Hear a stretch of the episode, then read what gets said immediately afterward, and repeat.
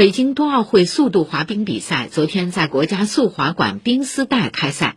在率先进行的女子三千米比赛中，荷兰选手斯豪滕以三分五十六秒九三的成绩夺得速滑首金，并打破二十年历史的冬奥会纪录。中国选手韩梅和阿合纳尔阿达克分列第十五位和第十七位。